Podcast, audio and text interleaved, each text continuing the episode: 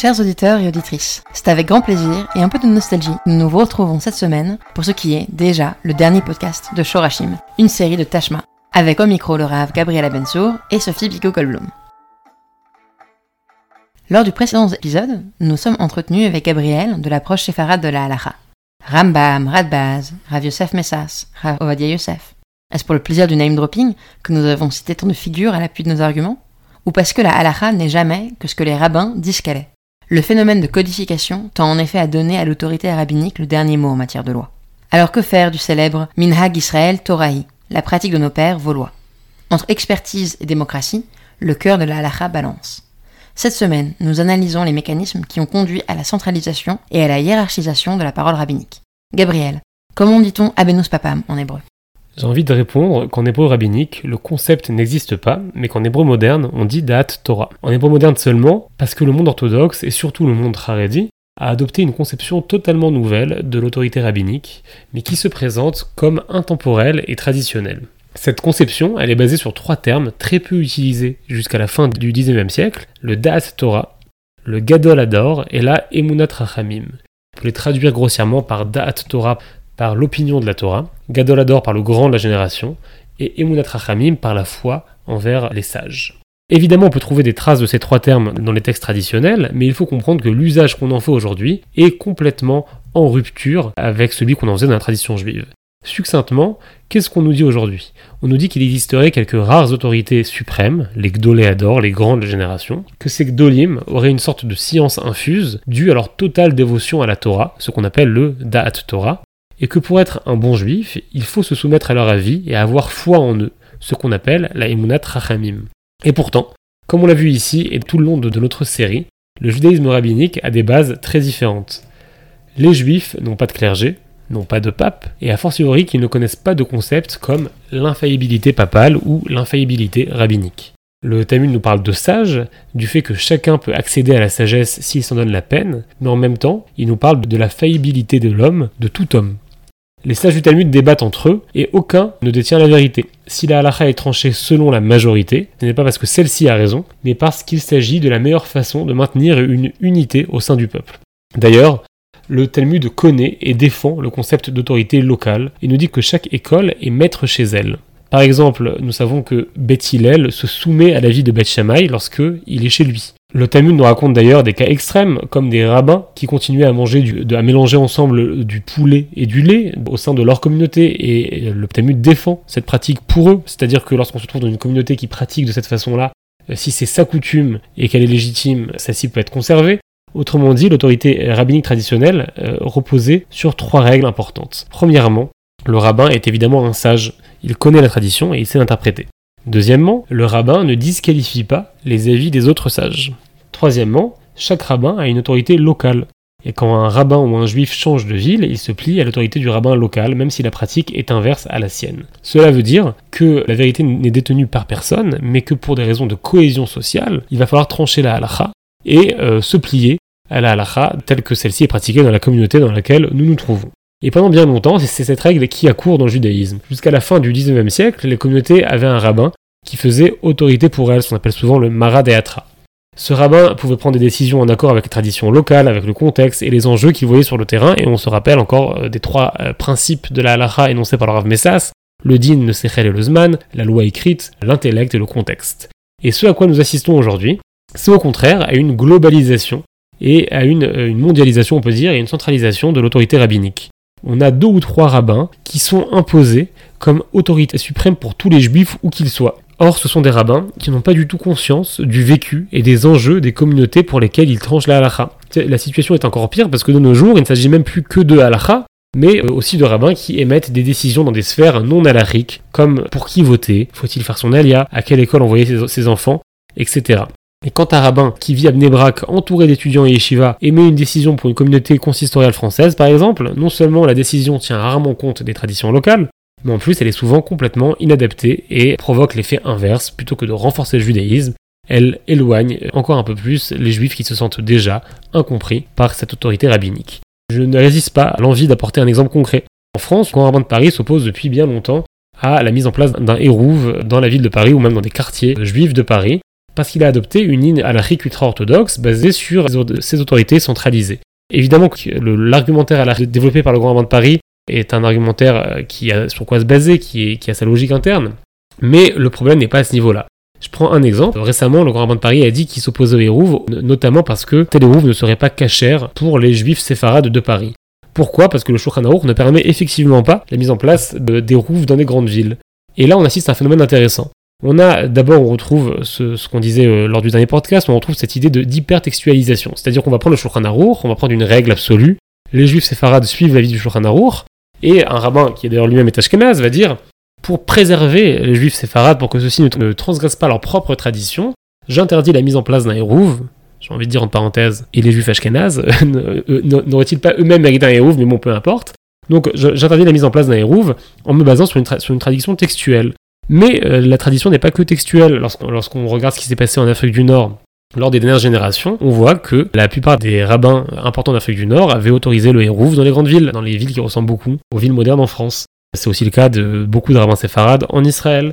Autrement dit, la tradition, la tradition euh, vivante des juifs séfarades, sur le coup, ne suit pas forcément l'opinion du Shulchan ou peut-être que ces rabbins-là estimaient que le contexte permettait de se baser sur des avis minoritaires. En pratique, on a aussi cette vision des choses, elle est aussi complètement irréaliste pour la communauté. Encore une fois, on, est dans une communauté juive pas ultra-orthodoxe dans l'ensemble, et certes, 10% des juifs qui respectent le Shabbat vont faire l'effort de ne pas porter dehors sans hérouve, mais tout le reste va dire, ben, s'il n'y a pas des rouves, on va quand même porter par désespoir de cause, parce qu'on a besoin d'aller à la synagogue, parce qu'on a besoin de sortir nos enfants pendant le Shabbat, etc. etc. Et donc voici une ligne on, on, se rappelle ce que disait le Rafrazan, une ligne qui est dans la surenchère, et comme elle est dans la surenchère, comme elle est trop stricte, elle provoque l'effet inverse, elle multiplie les transgressions parmi les juifs qui auraient aimé maintenir un respect du Shabbat plus total. Et enfin, il y a aussi une différence qui est importante, lorsqu'on se base sur la ligne de rabbins israéliens qui eux vivent dans des communautés où il y a des rouves construites dans les règles de l'art, se crée un décalage. En Israël, même dans les communautés les plus ultra-orthodoxes, il y a en général des rouves très strictes qui peuvent être mises en place dans les quelques euh, rues où vivent ces communautés-là, et dans tous les cas, notamment les femmes avec des enfants en bas âge, ont l'autorisation de s'appuyer sur des hérouves, on va dire plus light, sur le hérouve du rabbinat en Israël, et on le voit dans la vie juive en Israël, les familles ultra-orthodoxes sortent le Shabbat avec la poussette, avec les enfants, etc. Et donc par conséquent, leur mode de vie n'est pas rendu difficile et trop lourd à porter par les décisions euh, très strictes de leur rabbin. C'est évidemment pas du, pas tout le cas en France, puisqu'en France, s'il n'y a pas des rouves globales, il n'y a pas, des rouves du tout. Et par conséquent, les femmes juives orthodoxes, notamment les femmes, il faut le, il faut le noter, on s'ouvre énormément, puisque en général, c'est l'homme qui ira à la synagogue et c'est les femmes qui se retrouveront toutes seules, enfermées dans un appartement avec des enfants en bas âge pendant tout le Shabbat, le Shabbat très long euh, de l'été parisien qui peut durer jusqu'à 10h30, et euh, le Shabbat qui est censé être un jour de plaisir, un jour de Onek Shabbat, un jour qui se vit en famille, se transforme en quelque chose d'extrêmement désagréable dont on attend la fin avec impatience.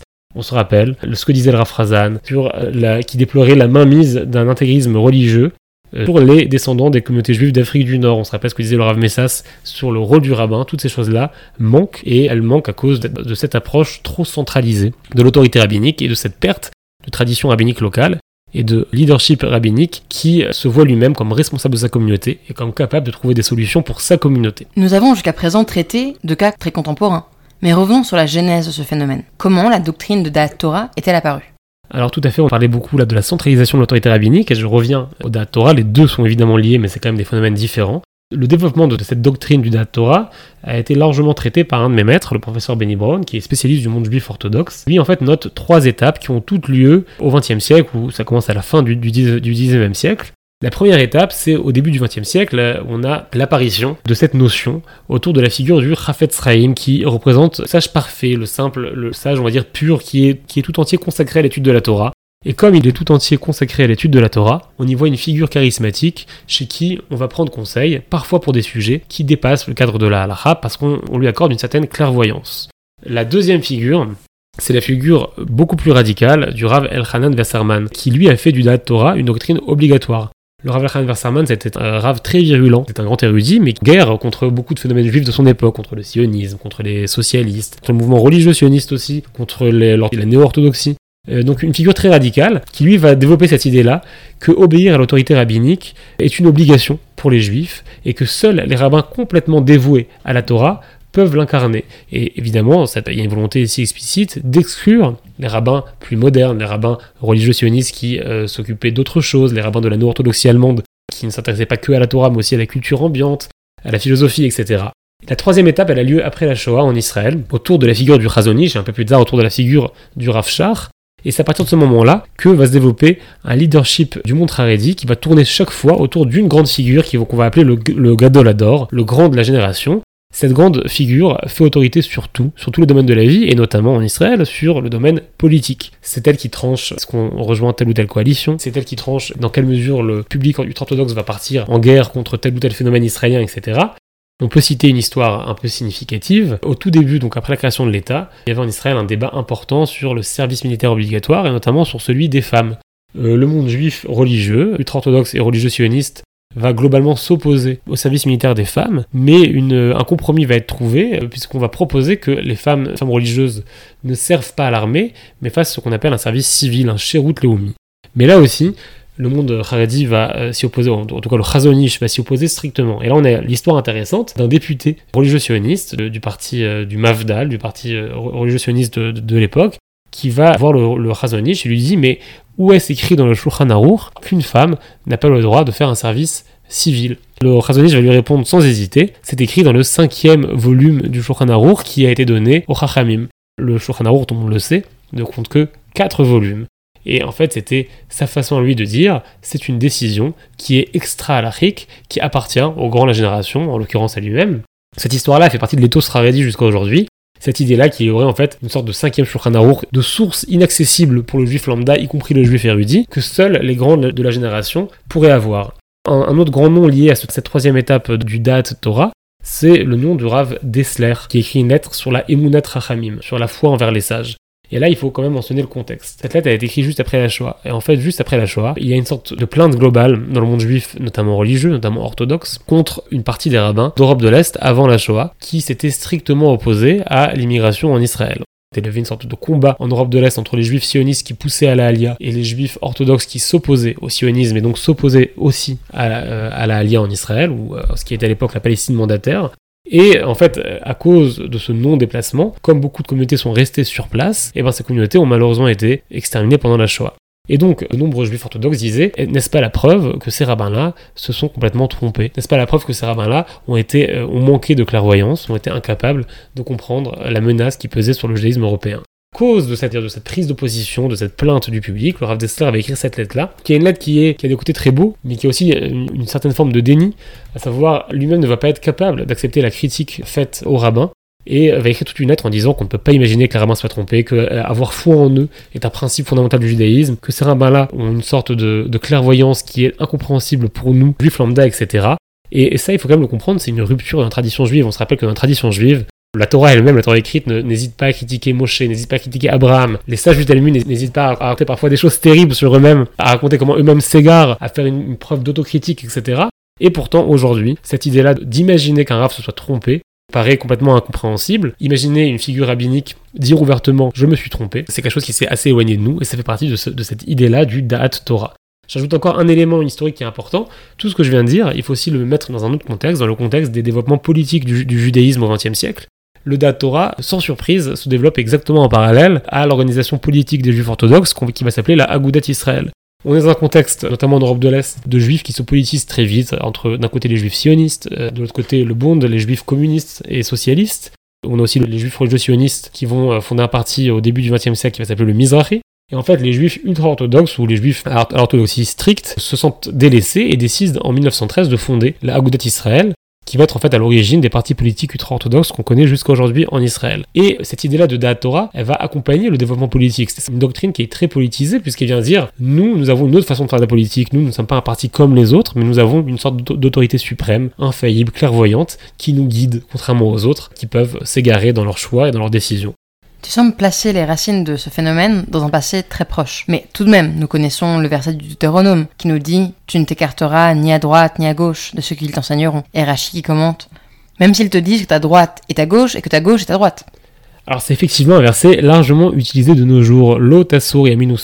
Et on peut le voir sur les Pashkevilim, sur ces affiches qu'on trouve dans les quartiers ultra-orthodoxes, et aussi les appels au vote pour les partis ultra-orthodoxes avec une figure en général, la, photo en général, du Gdolador du moment. Et ce verset-là qui nous dit L'autre minus molle, tu ne t'écarteras ni à droite ni à gauche, sous-entendu, si tu ne votes pas pour ce parti-là, tu transgresses cette règle biblique qui nous dirait qu'il faut suivre l'autorité rabbinique. Mais voilà une bonne occasion de faire l'archéologie d'un concept qui est aujourd'hui complètement biaisé. Alors de quoi parle ce verset? Dans son sens biblique littéral, il nous parle de l'obligation de nous plier à la loi tranchée par les juges. Il s'agit d'abord d'une affaire juridique qui touche à la loi et à la loi seulement. La loi doit être appliquée. Lorsqu'on va au tribunal, pas forcément rabbinique, lorsque la loi est tranchée, il faut suivre la loi. Ça paraît une règle logique de cohésion sociale et de vie en société. Le Talmud va donc très logiquement appliquer cette règle au Sanhedrin. Il va nous dire lorsque le Sanhedrin, à l'époque du grand Sanhedrin, lorsque la halacha été tranchée pour tout Israël dans cette instance suprême qui était le Sanhedrin, il fallait effectivement se plier aux règles tranchées par le Sanhedrin. Mais pourtant, le Talmud va nous dire que ce n'est pas forcément parce que cette loi est vraie ou juste, mais c'est par cohésion sociale. On connaît la fameuse histoire sur Elou Elohim sur le Tanuro Shalachnai, sur cette histoire-là de, ces sages qui vont s'opposer les uns aux autres. Et la majorité va imposer un avis alors que la minorité va faire des miracles et jusqu'à un moment où une voix va transpercer les cieux et va dire c'est la minorité qui a raison, c'est Rabbi Eliezer qui a raison, et les sages vont dire Loba La Torah n'est pas au ciel, même si Dieu nous dit que c'est la minorité, la Torah, on l'applique selon la majorité, selon la règle qui est écrite dans la Torah elle-même. Rabim la On suit la règle de la majorité. Pas parce qu'elle est vraie, mais parce que c'est la façon de vivre en société et c'est la façon de maintenir une, une, cohésion sociale qui évite la dislocation du peuple juif en différentes communautés opposées les unes aux autres. Alors, on sait donc que ça parle à la base du Sanhedrin, et j'ai envie de dire du Sanhedrin uniquement, on sait que ça parle d'Alacha et non pas de sujets comme pour qui voter, mais maintenant, j'aimerais aussi revenir au commentaire de Rachi, euh, qui est souvent cité. Rachi qui nous dit Même s'ils te disent que ta droite est ta gauche, même s'ils te disent que al yamin shu small, valsman chez yamin. Autrement dit, on a l'impression qu'on nous oblige ici à obéir aveuglément, même lorsque la règle nous paraît complètement absurde. Et là, c'est intéressant, parce que quelle est la source de Rachi? La source de Rachi, c'est un midrash tiré donc du Sifri Shoftim, chapitre 154, mais dans le texte du Midrash, il y a une différence, une différence que note le Gaon de Vilna. Le texte nous dit Af imnirin be'enecha aliamin sheusmol, même si te semble que la droite est la gauche et que la gauche est la droite. C'est-à-dire qu'on parle ici d'un cas de doute épistémologique. S'il me semble que la loi est absurde, mais j'en suis pas sûr, j'agis avec modestie épistémologique et je me plie à la règle du Sanhedrin. Ce qui est pas moins intéressant, c'est qu'on a un autre avis dans le Talmud, on se rappelle que le Talmud est souvent pluriel, et cet avis-là, c'est dans le Talmud de Jérusalem, traité au Rayot chapitre 1, et là-bas, on lit exactement l'inverse que ce que nous dit Rashi. Tane, Yachol im yomru lecha al yamin shei smol val smol shei yamin tishmalem, Talmud lomar, la lechet yamin ou smol, shomru lecha al yamin shou yamin val smol shou smol. En français, le Talmud nous dit est-ce possible qu'il faut écouter euh, les sages et en fait ici le Sanhedrin, même s'il te dit que la droite est la gauche et que la gauche est la droite Répond le Talmud, bien sûr que non. Il est écrit Tu iras après eux yamin ou small, à droite et à gauche, seulement s'ils te disent que la droite est la droite et que la gauche est la gauche. Alors on a ici deux écoles. On peut ou estimer qu'il s'agit de la même opinion, cette différence-là que si j'ai un doute épistémologique, je suis Sanhedrin, si j'en ai pas, je ne le suis pas. Ou qu'il s'agit ici de deux écoles, ce qui n'est pas un problème. Ce qui est intéressant, c'est que les décisionnaires classiques vont euh, surtout pencher pour l'avis du Talmud de Jérusalem, donc euh, pour cet avis qui nous dit, à condition que ça ne soit pas absurde. C'est ce que va dire Maïmonide en parlant du grand Sanhedrin, je le répète encore une fois, pas en parlant du rabbin lambda d'aujourd'hui, mais en parlant du grand Sanhedrin, dans Ilchot Mamrim, au chapitre 1, Maïmonide va nous dire que si un érudit est sûr que le Beddin s'est trompé, il n'a pas besoin de suivre leurs avis, et il va reprendre ça dans Gagot, chapitre 13. Donc on a ici un avis assez extrême qui nous dirait dans quelle mesure je me plie au Sanhedrin que si le Sanhedrin émet une règle stricte qui me paraît complètement euh, logique. Mais si je suis moi-même un érudit et que cette règle me paraît absurde, nous dit Maïmonide, je ne suis pas obligé de m'y plier. On a un avis différent, un avis de Nachmanide, qui lui nous dit dans le Sefer HaMitzvot, en s'opposant à Maïmonide, qui nous dit que ce verset ne parle certes que du Sanhedrin, je le répète encore une fois, mais il faut toujours s'y plier, même si celui-ci se trompe. C'est-à-dire que même si je suis moi-même un érudit, à cette époque-là, et je sais que le Sanhedrin se trompe, je suis convaincu qu'il se trompe, malgré je dois me plier à la règle du Sanhedrin, pourquoi Encore une fois, par cohésion sociale et pour éviter un schisme au sein du peuple juif. Autrement dit, on a ici un message très fort que moi je trouve à contre-courant de l'idée d'infaillibilité rabbinique de l'orthodoxie contemporaine.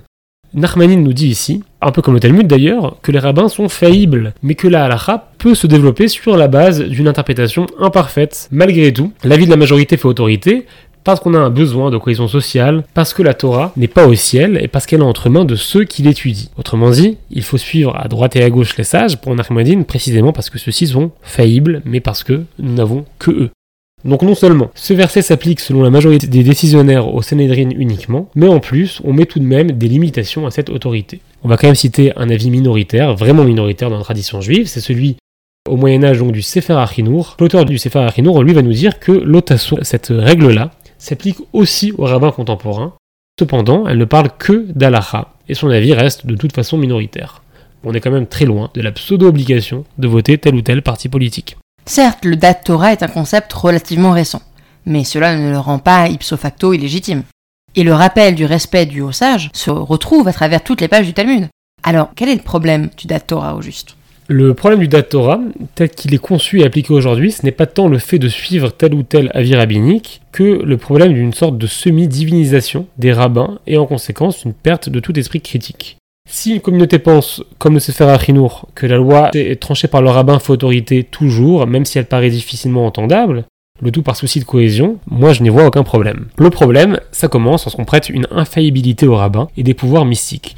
C'est un danger énorme. Premièrement, il y a tant d'espoirs qui sont placés dans la figure du rabbin que si celle-ci se trompe, on peut assister à une véritable crise de foi. Nous avons vu que la fameuse lettre du Rav Dessler traite justement de ce problème-là, mais au lieu de la régler, on y ajoute une couche de déni. C'est peut-être convaincant pour quelques-uns, mais pour la majorité des juifs, ça se transforme en preuve générale de l'égarement des rabbins. J'aimerais citer maintenant un deuxième problème qui n'est pas moins grave, c'est que ces rabbins sont souvent des grands érudits, mais ne sont pas des psychologues, des médecins ou des thérapeutes familiaux. Au contraire, ils sont souvent adulés précisément parce qu'ils ne connaissent rien d'autre que la Torah, parce qu'ils sont tout, tout entiers plongés dans la Torah, et là, on arrive facilement à des conseils catastrophiques qui détruisent la vie des gens. Combien d'hommes, par exemple, combien d'hommes homosexuels se marient avec des femmes qui ne savent rien de leur identité sexuelle parce qu'un rave important leur a garanti que cela passerait avec le mariage? Combien parmi ces rabbinim prennent leurs responsabilités lorsque la famille se brise? Malheureusement, aucun.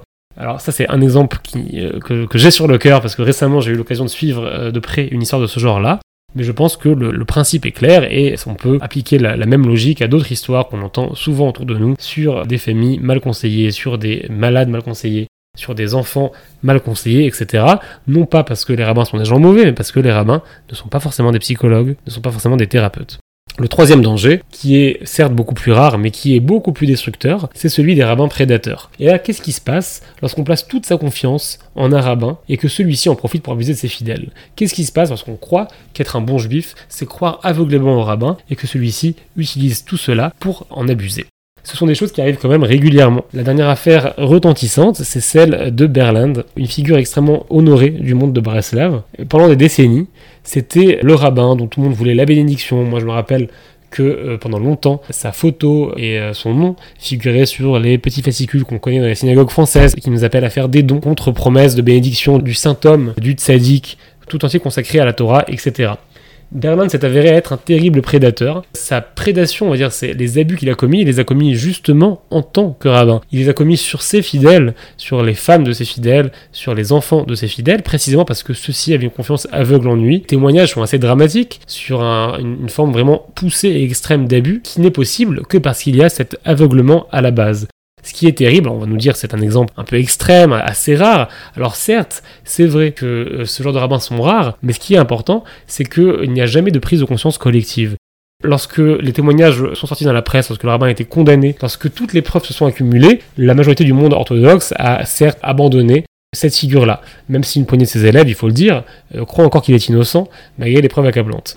Donc le nom a été effacé des fascicules, on n'en fait plus la promotion, mais on n'a pas vu de déclaration le condamnant, on n'a pas vu de prise de conscience, on n'a pas vu de ce que moi j'appellerais ici de tchouva, de repentance. Je pense à toutes, ces, à, les grandes figures rabbiniques qui l'ont accueilli chez eux avec honneur et distinction, en parlant de lui comme un grand sadique. À aucun moment ces figures-là ont dit nous nous sommes trompés, c'était un, pécheur, c'était c'est un prédateur, c'est un criminel. À aucun moment les sites internet qui ont utilisé son nom pendant des années n'ont jugé nécessaire de publier ne serait-ce qu'un seul article expliquant que le grand rave s'est avéré être à l'inverse, s'est avéré trahir les principes de base de notre monde et du, et du judaïsme. C'est l'omerta qui domine, parce que le système doit survivre et que le système vaut bien plus que ces quelques individus qu'on est prêt à sacrifier au passage. Et là encore une fois, on est bien loin de l'esprit biblique et telle musique qui est capable à chaque moment de critiquer les plus grandes figures, de nous rappeler que tout le monde est humain et surtout de nous rappeler que la tchouva, le fait de reconnaître, ce moment même du judaïsme, rappelons-le, euh, les juifs s'appellent Yehudim du nom de Yehuda. Yehuda c'était la figure biblique qui a reconnu publiquement son péché. Le mot même de juif provient de cette capacité à reconnaître et à changer d'attitude. Mais en opposition à cette vision très verticale du judaïsme, qui est à la source des abus que tu mentionnes, il y a une vision beaucoup plus horizontale, qu'on retrouve dans l'Yerushalmi par exemple, Baba Metzia. Et. La coutume, celle qui est pratiquée par les masses, a précédence sur la loi. Ou encore ce Tosfot dans Menachot, qui rappelle que le Minhag est une source de droit. Cette voix-là est-elle encore audible aujourd'hui? Le sujet du Minhag, c'est un sujet très vaste qu'on ne peut pas résumer en quelques mots, même si on peut noter quelques éléments importants. Alors tout d'abord, tu l'as dit, l'idée même de Minhag nous parle d'un judaïsme plus horizontal, un judaïsme en fait où le peuple, ou la pratique du peuple a une certaine importance. C'est quelque chose qui se trouve dans beaucoup de sources à la c'est aussi quelque chose qui parfois tranche des débats dans le Talmud. On connaît l'expression Poukrase Mai Amadavar, sort et regarde comment le peuple agit expression qui vient parfois trancher des débats rabbiniques théoriques avec cette idée-là que les rabbins peuvent parler en théorie longtemps, mais qu'en réalité le peuple a déjà tranché lui-même, le peuple a déjà une pratique et que cette pratique fait office de loi. On revient à ce que nous disions lors du, dernier épisode sur l'hypertextualisation, qui est un phénomène moderne. Une personne qui a entre les mains une tradition vivante, basée sur une transmission et sur des coutumes, n'a pas besoin de chercher une justification permanente dans les livres, surtout que les livres disent bien souvent plus, plus qu'une chose. On peut par exemple citer euh, la belle histoire du Rav Auerbar de Jérusalem, qui, lorsque quelqu'un était venu le trouver, lui, avait demandé est-ce qu'on pouvait faire telle salade, une sorte de salade aux œufs, peu importe, typique des juifs ashkénazes pour le Shabbat, euh, parce que cette salade semblait transgresser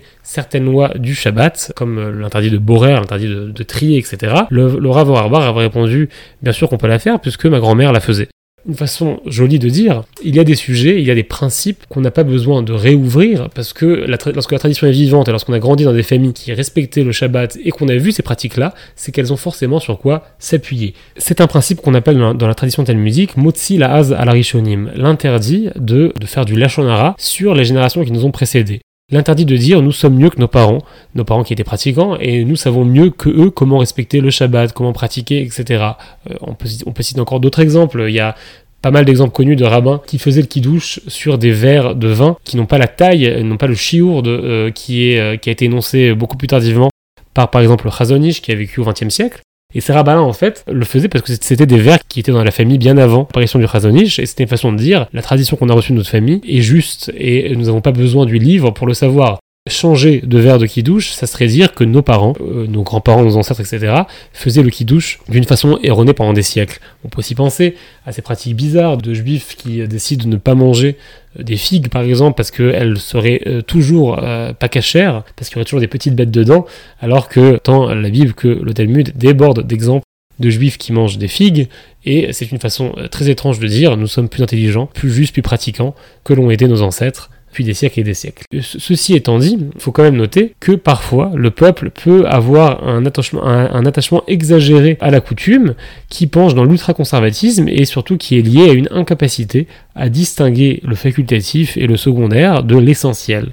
C'est une tension qu'on trouve beaucoup dans la littérature alarique, et notamment chez les rabbins marocains, parce que les rabbins marocains sont d'un côté très attachés à la coutume locale, souvent pour la défendre, notamment pour la défendre contre l'hypertextualisation inverse, on peut noter les combats des rabbins marocains en Israël pour maintenir les, traditions nord-africaines face aux tentatives hégémoniques du Rav Yosef pour appliquer une, seule halakha basée sur Shulchan à tous les séfarades. Mais d'un autre côté, ces mêmes rabbins-là sont souvent critiques de l'incapacité du peuple à différencier une coutume d'une loi et à comprendre qu'il y a un ordre de priorité. C'est dans ce sens-là que beaucoup notaient que les lettres de minag, de coutume, lues à l'envers, forment le mot geinam, enfer. Autrement dit, le minag, comme toute chose dans la vie, peut être très beau lorsqu'il s'inscrit harmonieusement dans une tradition et devenir un fardeau quand on perd complètement l'ordre des priorités.